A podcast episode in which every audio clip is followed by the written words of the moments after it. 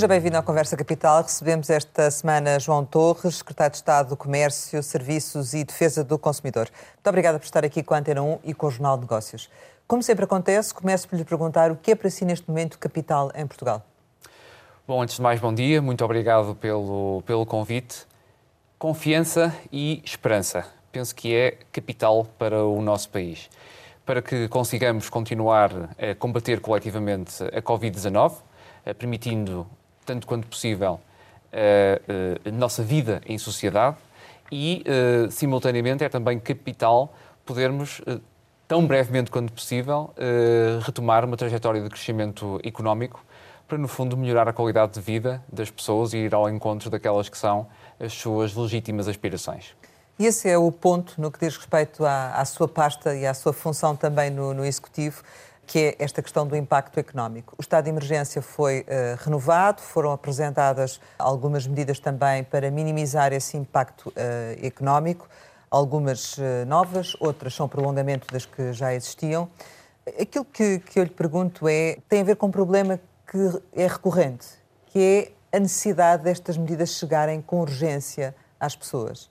Há alguma forma de ultrapassarem isto? Estão a trabalhar nisto e como?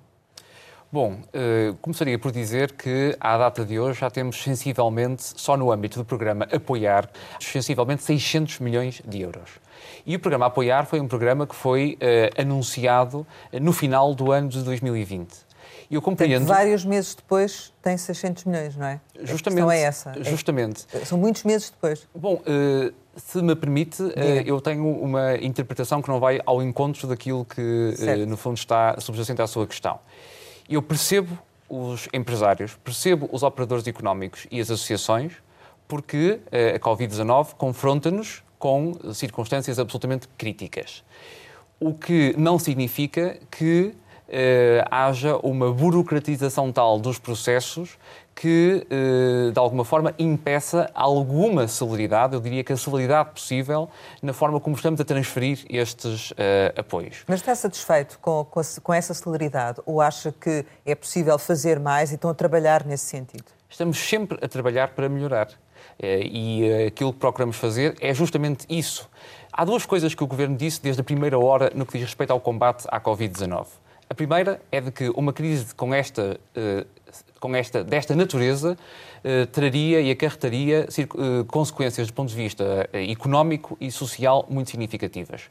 E fizemos-lo porque nunca quisemos, de forma alguma, iludir eh, as portuguesas e os portugueses e, em particular, iludir as empresas. Se tivéssemos em algum momento dito o contrário, teríamos mentido, coisa que não fizemos. E há, uma segunda, há um segundo aspecto que nós finalizamos com eh, muita incidência também a propósito dos apoios económicos. E dissemos, desde a primeira hora, que à medida que fôssemos sentindo e até antecipando os impactos da Covid-19 designadamente das restrições que tiveram de ser criadas para mitigar uh, o crescimento da pandemia e que fôssemos sentindo, como dizia, uh, essas consequências no tecido económico ou até antecipando essas consequências, uh, dissemos sempre que iríamos reforçar e prolongar os apoios. Bom, e, é essencialmente isso que tem acontecido. Certo. O problema é o tempo que depois que demora a chegar às pessoas, esse apoio, não é? Mas, por exemplo, Porque se... entre o anúncio da medida, a regulamentação da medida, a colocação em prática e o dinheiro a ser transferido, vão meses e meses, não é? Ainda bem que me dá a oportunidade de falar sobre essa matéria, porque uh, nós tivemos a possibilidade de já uh, antecipar algumas modalidades de apoio às empresas. Quando não há muito tempo criamos o eh, incentivo extraordinário do último trimestre do ano de 2020, de alguma forma também para suprir as dificuldades que já estavam a ser sentidas no primeiro trimestre deste ano, que aliás ainda não terminou, e estamos eh, naturalmente muito focados em eh, transferir os apoios para as empresas, aquilo que nós procuramos fazer foi justamente evoluir na perspectiva de não apenas acompanhar os apoios económicos com o impacto que íamos sentindo, como também de antecipar justamente eh, esse impacto com apoios. Com certeza que não é possível ir ao encontro de todas essas uh, expectativas, mas temos feito um esforço que eu acho que, no essencial, é merecedor de reconhecimento. O Governo reforçou o apoiar em janeiro e garantiu que em fevereiro ia haver uma injeção de liquidez uh, nas empresas. Portanto, o que lhe pergunto é se realmente as empresas em fevereiro uh, receberam o dinheiro que, que lhes foi prometido? Houve muitas empresas que durante o mês de fevereiro viram uh, realizados, uh, realizadas as transferências. Em relação à modalidade de apoiar rendas, de facto, os pagamentos vão começar a ser realizados, porque houve a necessidade de salvaguardar a interconexão de dados entre, designadamente, a autoridade tributária e, no fundo, os organismos que gerem, que gerem o, o programa. Mas durante o mês de fevereiro, eu falo todos os dias com muitos empresários, com muitas associações e durante o mês de fevereiro e mesmo durante o mês de março, tive muitas notícias, diria com um ritmo quase diário, de uh, empresários e de associações que me sinalizaram a transferência de montantes muito significativos. Existe um esforço muito significativo por parte do governo, por parte dos organismos que dinamizam estes apoios, para poder salvaguardar, para poder ajudar as empresas neste momento muito difícil. E, portanto, estamos absolutamente comprometidos com uh, o apoio às nossas empresas. Portanto, o, o pagamento do apoio às rendas ainda não começou? Uh, penso que estará para começar muito em breve. Justamente à data de hoje, aquilo que lhe quero dizer é que estamos intensamente a trabalhar nessa dimensão. Esse programa tem uma dotação prevista de 300 milhões de euros, mas abriu com metade. Pergunto-lhe porquê eh, e quando é que pensam reabrir o restante valor que ainda falta. Nós, no dia 10 de dezembro, fizemos uma conferência de imprensa. Aliás, o Sr. Ministro de Estado da Economia e da Transição Digital fez uma imprensa em que anunciou a modalidade apoiar rendas do programa uh, Apoiar. E uh, apresentou os critérios sobre os quais se iria desenvolver ou desenrolar este programa e anunciou uma disponibilidade do Governo de 300 milhões de euros para esta eh, mesma modalidade. Aquilo que estamos a verificar é que eh, o número de candidaturas eh, não esgota o aviso inicial que lançamos de 150 milhões de euros. É algo que acontece com muita regularidade. Mas e agora antevê que seja necessário fazê-lo? de acordo com as regras que foram anunciadas no dia 10 de dezembro, não seria estritamente necessário reforçar a dotação de 150 milhões de euros com os dados de que dispomos hoje. Agora, a disponibilidade de 300 milhões de euros existe, tal como já aconteceu muitas vezes. Aquilo que fizemos foi abrir um primeiro aviso no montante de 150 milhões de euros. Mas quanto é que vão pagar agora? Neste momento, o número de candidaturas que temos uh, há de ser de sensivelmente 14 ou 15 mil, uh, comprometendo uh, aproximadamente também, posso adiantar-lhe, à volta de 50 milhões de euros, mas as candidaturas encontram-se abertas e, como sabe também, haverá uma evolução da modalidade de apoiar rendas, que é suscetível de apoiar muito mais empresários e essas medidas foram anunciadas para que mais empresários possam ter acesso a este apoio ao arrendamento. Com esses valores, imagina que não seja preciso abrir a segunda fase da candidatura e chegar até aos 300 milhões de euros? Depende da forma como, eh, de acordo com as evoluções que introduzimos na modalidade de apoiar rendas, venha a verificar-se a procura por parte dos operadores económicos. Eh, o apoiar foi reforçado na altura para cobrir as perdas do primeiro trimestre. E vemos aqui que as restrições já vão eh, atingir o segundo trimestre, nomeadamente para os restaurantes, que só poderão reabrir a meio de abril e ainda com restrições, nomeadamente ao fim de semana. O que eu lhe pergunto é se os apoios vão chegar ou vão ser reforçados para cobrir também as perdas já de um período que abarca o segundo trimestre. Nós avaliamos em permanência e monitorizamos em permanência uh, essas, uh, essas decisões. Uh, estamos a fazer pagamentos em um montante muito significativo. Uh, temos tido uma grande disponibilidade para uh, reforçar uh, os apoios e, em função das circunstâncias concretas em que se vier a desenvolver uh, o plano de desconfinamento, estamos naturalmente disponíveis para avaliar a extensão de medidas de apoio. Os anúncios que fizemos são anúncios muito significativos e, em particular, os anúncios que foram feitos na passada sexta-feira e são justamente anúncios que podem dar mais esperança e confiança aos operadores económicos. e, portanto, gostava de sinalizar que os apoios que o Governo tem desenhado para as empresas, em particular nos setores que eu acompanho, têm três pilares fundamentais. A liquidez, ou a tesouraria das empresas, e depois especificaria ainda o tema do arrendamento e, adicionalmente, o tema uh, da manutenção do emprego que é absolutamente uh, decisiva, é aliás um objetivo global do governo.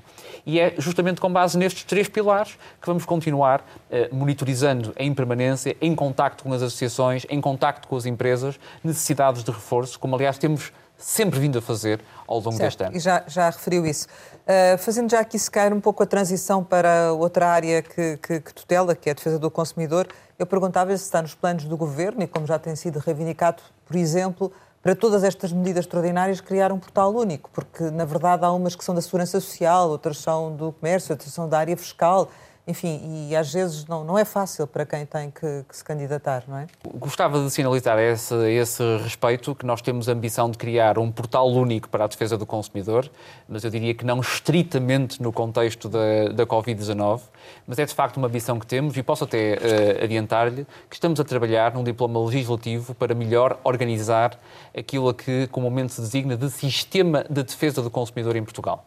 E queremos muito em breve partilhar uma iniciativa legislativa que tem a ver com a institucionalização do Sistema Nacional da Defesa do Consumidor.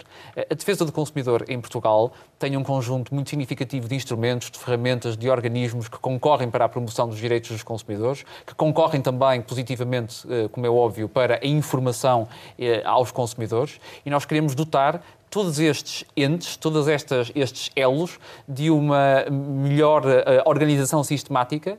Uh, podia dar-lhe o exemplo do próprio Conselho Nacional do Consumo, do Fundo de Promoção para os Direitos dos Consumidores, das próprias associações de defesa do consumidor, a Direção-Geral do Consumidor, o organismo da administração pública que acompanha em primeira linha estas matérias, uh, os centros de informação autárquica ao consumidor, os mecanismos de resolução alternativa de litígios.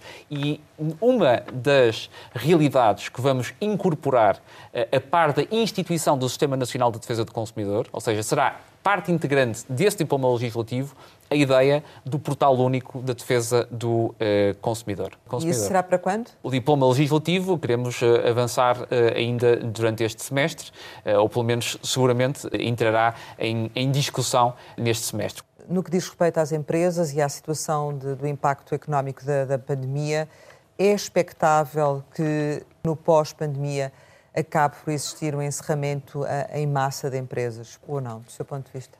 Em primeiro lugar, eu trabalho todos os dias com os meus colegas do governo para que uh, isso aconteça o menos possível. E, em segundo lugar, também nunca escondemos, como já mencionei nesta entrevista, que uma crise desta natureza, desta magnitude e com os contornos que se têm vindo a revelar, evidentemente tem muitos impactos económicos e sociais. Agora, o nosso compromisso é para evitar ao mais, o mais possível que uh, se venham a verificar encerramentos de empresas no nosso país, não apenas porque isso é, é, é potencialmente negativo ao nível do nosso uh, tecido produtivo, uh, como também seria negativo do ponto de vista da manutenção do emprego. Mas trabalhamos todos os dias, todos os dias, para que as empresas tenham melhores condições para aguentar este período muito difícil e sensível. Relativamente à crise, também houve aqui uma alteração do perfil do consumidor.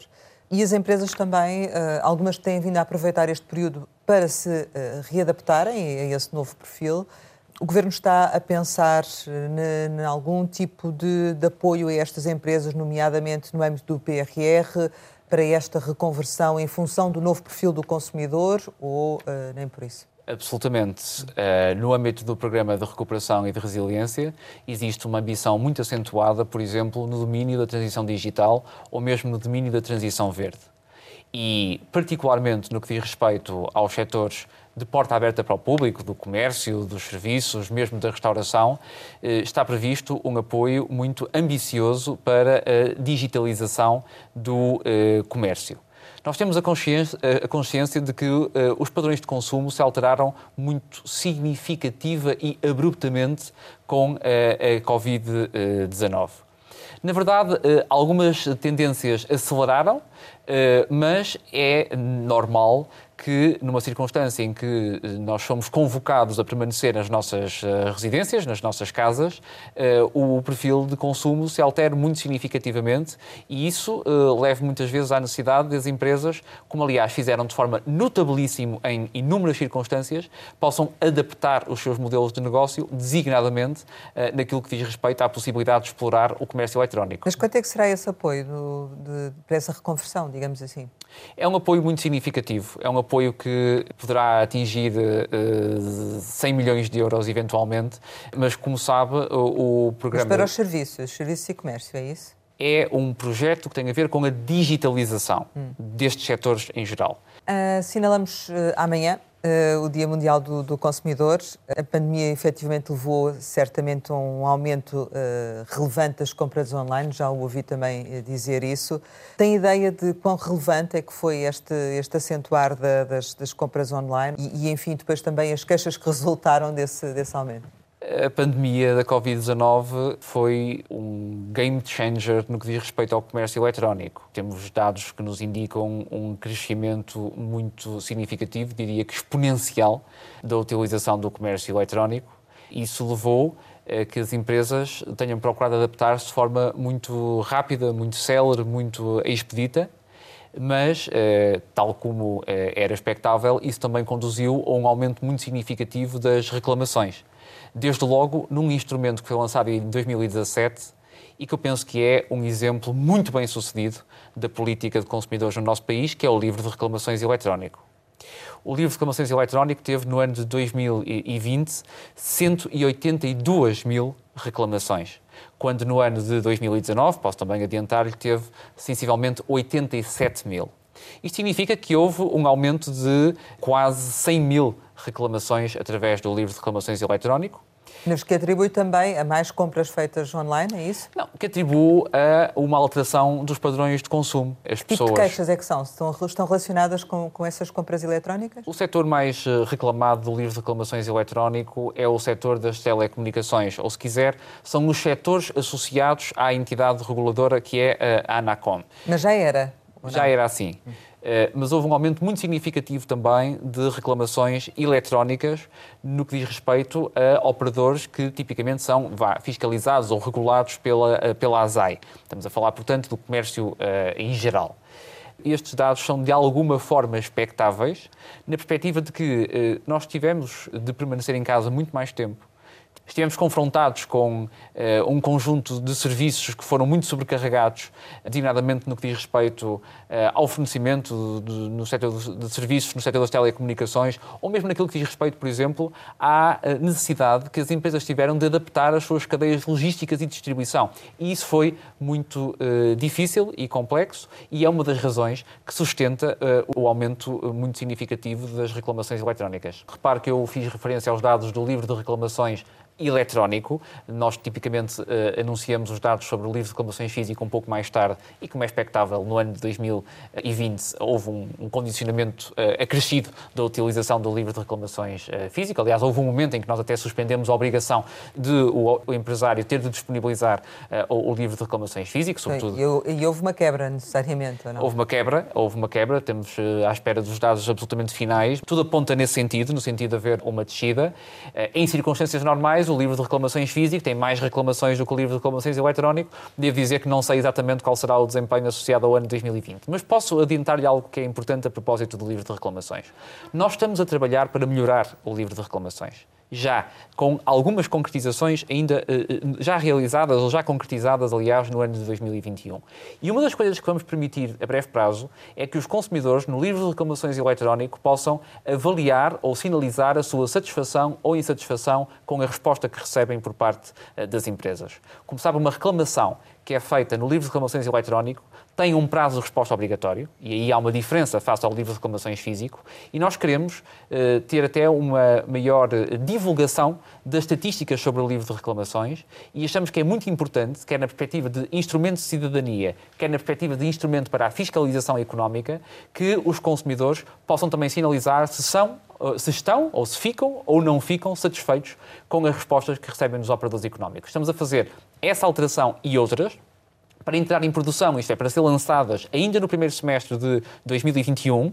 Inclusivamente, vamos alterar a imagem do livro de reclamações, uniformizar a imagem do livro físico, do livro eletrónico, quando acedido por um computador normal, eh, e mesmo quando acedido através do telemóvel, porque já lançamos em julho de 2019 o livro, a aplicação móvel do livro de reclamações, que também teve um crescimento muito significativo de utilizações no ano de 2020. Portanto, aquele número que nos, nos disse há pouco inclui também a utilização através da aplicação de telemóvel? Eu dei-lhe um número, um número genérico. A utilização a partir do telemóvel não é ainda muito significativa. Ainda assim, passamos de 156 utilizações em 2019 para 827 no ano de 2020. Há um crescimento proporcional muito significativo. Nós queremos acelerar a divulgação deste projeto, que lançamos em, em julho de 2019 e que é de facto um projeto que coloca a possibilidade de reclamação no bolso das portuguesas e dos portugueses. A, a propósito da, da ASAI, pergunto-lhe uh, se está uh, efetivamente a cumprir a sua missão de fiscalização do comércio eletrónico. Bom, uh, a ASAI é um organismo de excelência Devo dizer que mesmo no ano de 2020, a ASAI fiscalizou mais de 40 mil alvos, cumprindo o objetivo que tinha programado para esse ano. E a proporção de fiscalizações no comércio eletrónico é cada vez mais significativa. E estamos eh, justamente eh, a aprofundar eh, as competências da ASAI e, e os recursos da ASAI para poder fazer essa, essas mesmas fiscalizações. Qual vai ser agora a função da ASAI no desconfinamento? Bom, a ASAI continua, evidentemente, tem competências de fiscalização das regras. Aliás, tem nas... Mas alguma missão em específico ou nem por isso? A ASAI tem muitas missões. E, portanto, é um organismo que tem um papel eh, muito alargado no domínio da fiscalização uh, uh, económica.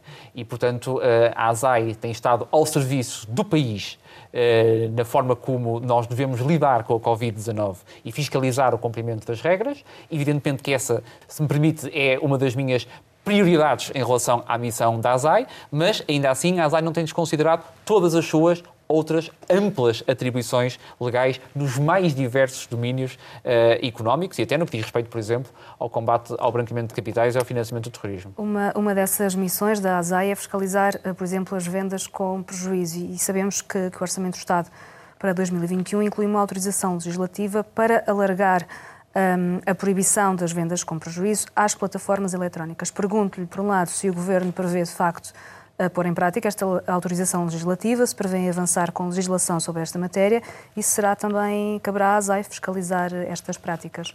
Com certeza uh, que sim, que vamos avançar com essa intenção e gostava de transmitir a esse respeito que as plataformas são muito importantes, acrescentam valor, uh, trazem novas oportunidades de negócio, mas precisam de ser uh, reguladas.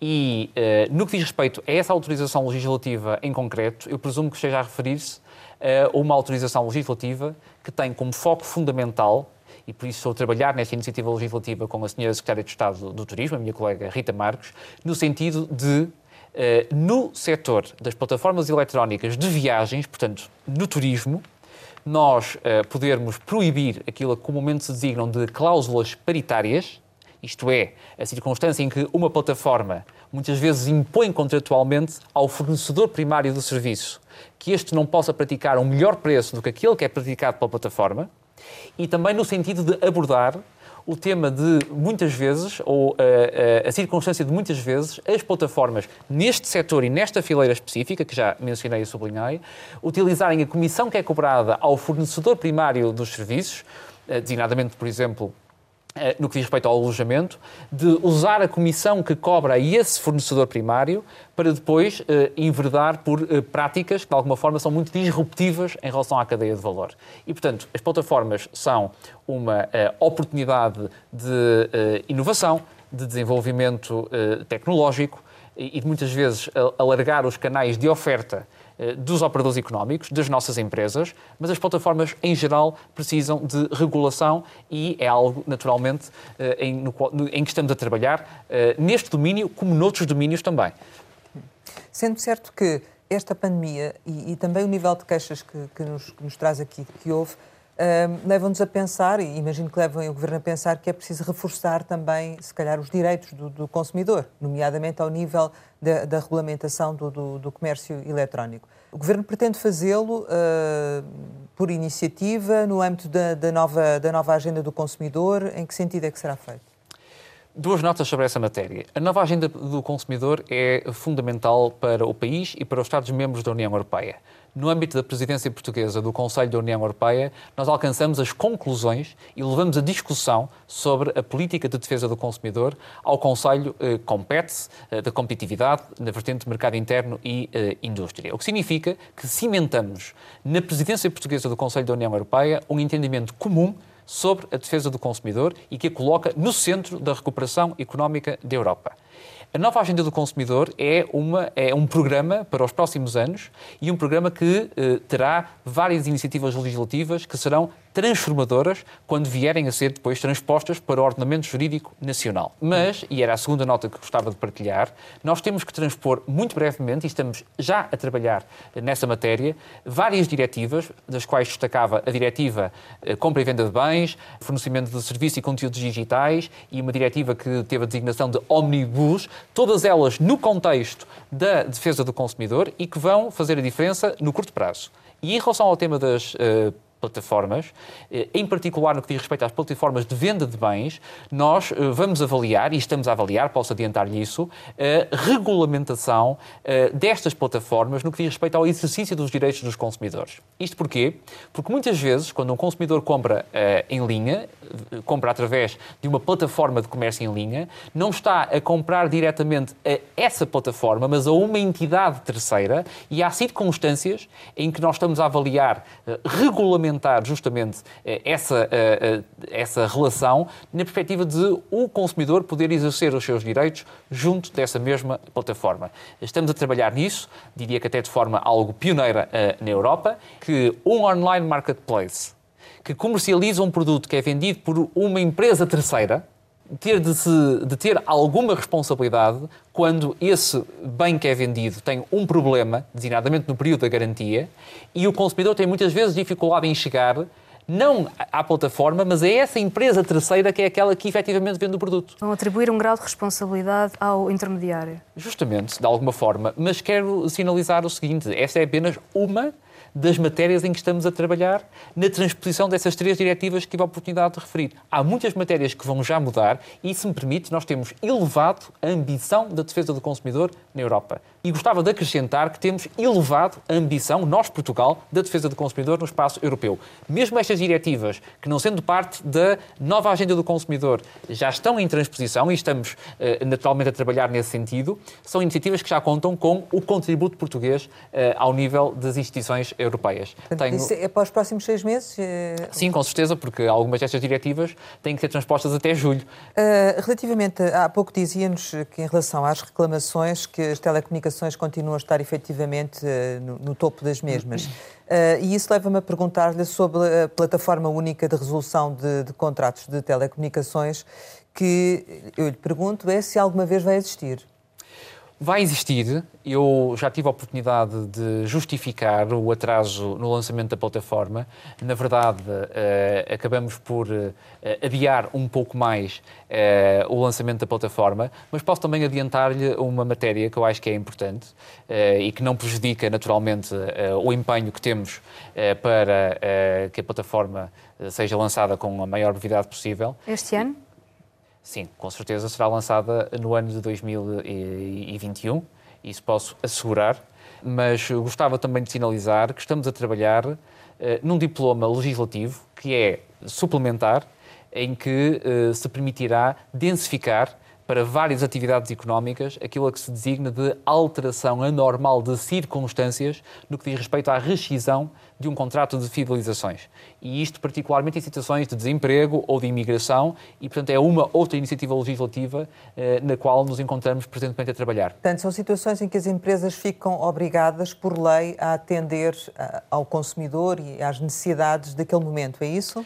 Justamente. Isso hoje, de alguma forma, já está previsto com o nosso Código Civil. O que nós queremos é densificar os artigos do Código Civil no que diz respeito a um conjunto de atividades económicas, não especificamente a, a nenhuma, mas para facilitar que, em circunstâncias de, por exemplo, desemprego, de imigração, que já aqui referi, possa ser mais fácil a rescisão uh, uh, de um contrato de, de, de, fidelização. E não abrange só telecomunicações? Uh, temos a intenção de poder levar a consulta um diploma desta natureza ao Conselho Nacional de Consumo, onde quer as associações de consumidores, quer as associações empresariais, se podem pronunciar. Mas, portanto, estamos atentos e a trabalhar nessa fileira também. Eh, relativamente à questão das, das, comissões cobradas aos restaurantes pelas plataformas de entrega, que passaram a estar limitadas a 20%, isto é uma medida que se vai manter ou não? Começaria por dizer que não fomos radicais ao impor esse valor ou esse montante máximo, essa percentagem máxima. E aquilo que fizemos foi, de um ponto de vista, sensato num contexto com a excepcionalidade como aquele em que estamos a viver esta é uma medida com caráter excepcional e temporário. E, portanto, não é uma medida que vá permanecer no tempo. O que não significa, que também não tínhamos de discutir enquanto sociedade e enquanto país, e estou disponível para essa discussão, como estou para outras, como uh, tive a oportunidade hoje aqui de transmitir, uh, a importância de também regulamentar estas plataformas intermediárias no que diz respeito ao fornecimento de uh, refeições. Mas haverá, haverá um momento em que, naturalmente, uh, serão levantadas, uh, ou será levantada esta regra que limita a 20% as comissões cobradas uh, por estas plataformas intermediárias. Mas, Mas de que forma é que... legislativas a que nível? Em que sentido? Olha, uh, há vários exemplos em que já um país já, uh, já procedeu uh, ao enquadramento legislativo de atividades, como por exemplo no caso dos designados TVDs, e portanto nós temos de acompanhar com muito cuidado e com muita atenção aquilo que é o impacto na cadeia de valor em que operam as plataformas, porque, repare, uma plataforma intermediária que presta serviços de entrega ao domicílio de refeições existe porque existem restaurantes. E é muito importante às vezes focarmos a questão daquilo que é essencial. Ou seja, nós prezamos esta inovação, prezamos estes investimentos, eles são importantes, mas precisam de ser acompanhados pelas uh, autoridades, pelo Estado, no sentido de uh, não permitirmos que, uh, de alguma forma, as plataformas em geral, e estou-me a referir a elas em geral, não criem disrupções nocivas, negativas para as empresas que são as fornecedoras primárias dos bens ou dos serviços e, em geral, para a sociedade no seu conjunto. Em relação, como já tive a oportunidade de dizer, a esta medida que o Governo adotou neste segundo uh, confinamento. Eu, o que lhe quero dizer é que ela tem um caráter excepcional e temporário, mas é uma medida que me parece ser justa, porque nós não determinamos a descida das comissões. Nós fixamos, foi um valor máximo das comissões, simultaneamente salvaguardando o prestador de serviço, tipicamente o estafeta, e a comissão que é cobrada ao consumidor. Portanto, a medida a título excepcional vai terminar, eh, não sei se nos pode dizer quando, mas eh, este, este valor ou este, este tipo de medida poderá manter-se no futuro, é isso?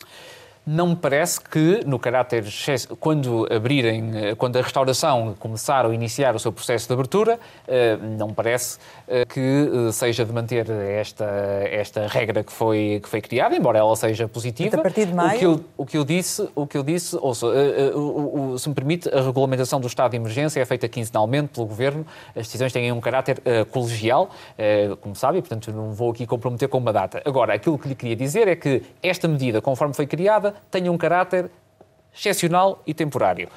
Para o futuro, acho que é importante o país ter uma discussão sobre uh, o impacto destas plataformas, especificamente no setor da restauração. uma medida idêntica, é isso ou não? Idêntica nunca será, porque esta medida foi tomada num contexto excepcional, ao abrigo de poderes que são também eles, uh, uh, digamos assim, muito próprios do momento que vivemos. O Governo já tem mantido conversas com os representantes destas plataformas, por exemplo, para começar a, a desenhar alternativas. Uma delas disse que, que propôs, por exemplo, um modelo de subsidiação da taxa de entrega. Tem estado a avaliar isto? Já há outras propostas em cima da mesa?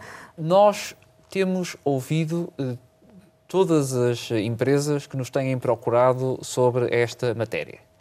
E devo-lhe dizer que tive reações distintas por parte de diferentes uh, plataformas. E eu compreendo que esta é uma medida que tem uma dimensão muito restritiva, mas que é justificada pela excepcionalidade do tempo que vivemos. No momento em que existe uma, um aumento da procura muito significativo destas plataformas intermediárias. Porque as pessoas devem estar em casa.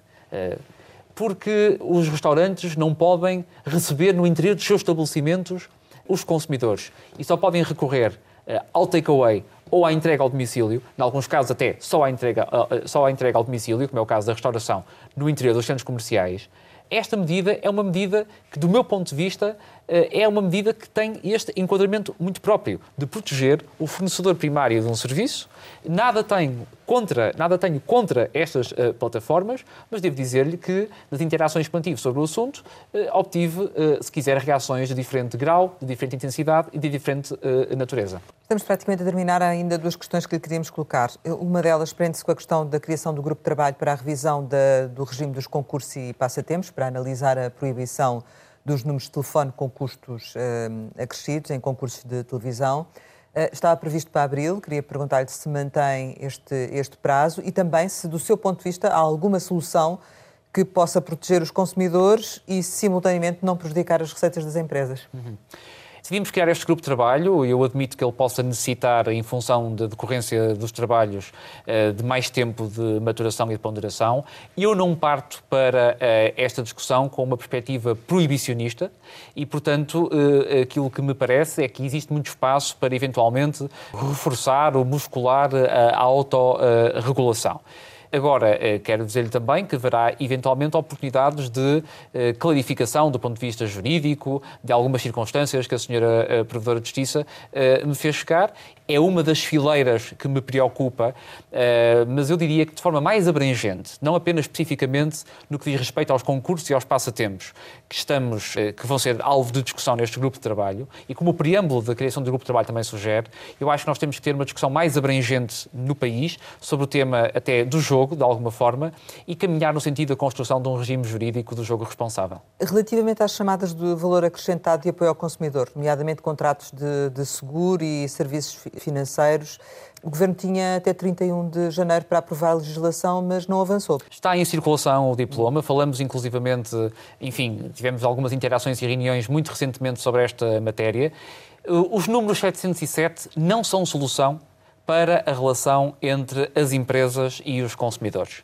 E essa é a mensagem de fundo desse, desse diploma, que avançará muito, muito brevemente, na verdade já está em circuito legislativo, e, no fundo, vai proteger os consumidores nas relações jurídicas de consumo, nas linhas de atendimento e de apoio ao consumidor, presumo que é isso que está sim, a referir, sim, sim, no sentido de não proibir a disponibilização de linhas de atendimento com o prefixo 707, mas no sentido de obrigar a que sejam disponibilizados números alternativos e que tenham de ser apresentados ao consumidor uh, por ordem crescente de custo e, portanto, sinalizando-se primeiro aquele que, é, aquele que é o número tipicamente conduz a um preço mais reduzido ou mesmo tipicamente gratuito para os consumidores. acha que isso vai resolver o problema? Ou, na prática, depois esse número que não tem custos vai estar sempre ocupado, obrigando as pessoas a recorrer ao outro?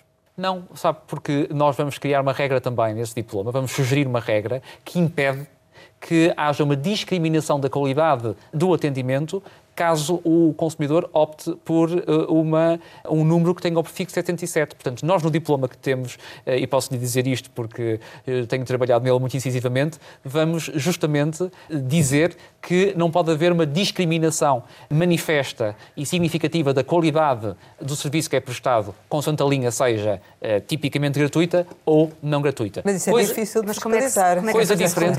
Não será difícil de fiscalizar, estou muito confiante de que será bem sucedido. Há outras outras exceções que vão ser criadas, designadamente eh, exceções para quando a chamada é efetivamente um serviço que é prestado. Exemplo, telemedicina, com certeza. Mas uh, isso não significa que nós não tenhamos previsto essa situação e essa circunstância. Agora, os números com prefixo 707, uh, em geral, não são solução para a relação entre as empresas e os consumidores. E quando é que esse diploma vai entrar eh, em vigor, vai ser aprovado? Enfim? Preverá um período e um prazo de adaptação, que tem que ser uh, considerado, mas, de alguma forma, este ligeiro atraso que estamos a ter na aprovação do diploma não vai interferir sobre a entrada em vigor que previmos desde o início. Do seu ponto de vista, em termos gerais, o consumidor em Portugal ainda está vulnerável? Ou há aqui uma maior proteção e também uma maior percepção uh, dos, dos, dos, seus direitos? As pessoas, uh, a nível da, da literacia, esse nível está mais desenvolvido ou não? Qual é a sua sensibilidade para essa matéria? Há muito a fazer na literacia, mas eu diria que o consumidor português é cada vez mais verde, é cada vez mais digital, é cada vez mais informado mas ainda assim nós temos uma particular atenção para com os consumidores vulneráveis. O consumidor precisa de empoderamento para fazer, para poder fazer prevalecer e exercer os seus uh, direitos. Agora sim, o consumidor português é cada vez mais exigente, é cada vez uh, mais atento a, aos desafios da digitalização em geral da sociedade e é cada vez também mais exigente ao nível da sustentabilidade e isso convoca-nos também para um papel de maior destaque da política pública de consumidores eh, na Europa e no nosso país. Ela está hoje profundamente ligada ao mais alto nível, eh, aos grandes desafios que temos pela frente, eh, quer no âmbito europeu, quer no âmbito nacional, da resiliência e das transições, das transições ou da transição gêmea, simultaneamente ao nível da sustentabilidade ambiental e dos ecossistemas digitais. Chegamos ao final e, como habitualmente, costumamos lançar algumas palavras para uma resposta rápida. A primeira é a Juventude Socialista. É uma organização absolutamente fundamental para a afirmação do uh, socialismo democrático em Portugal. Concertação social?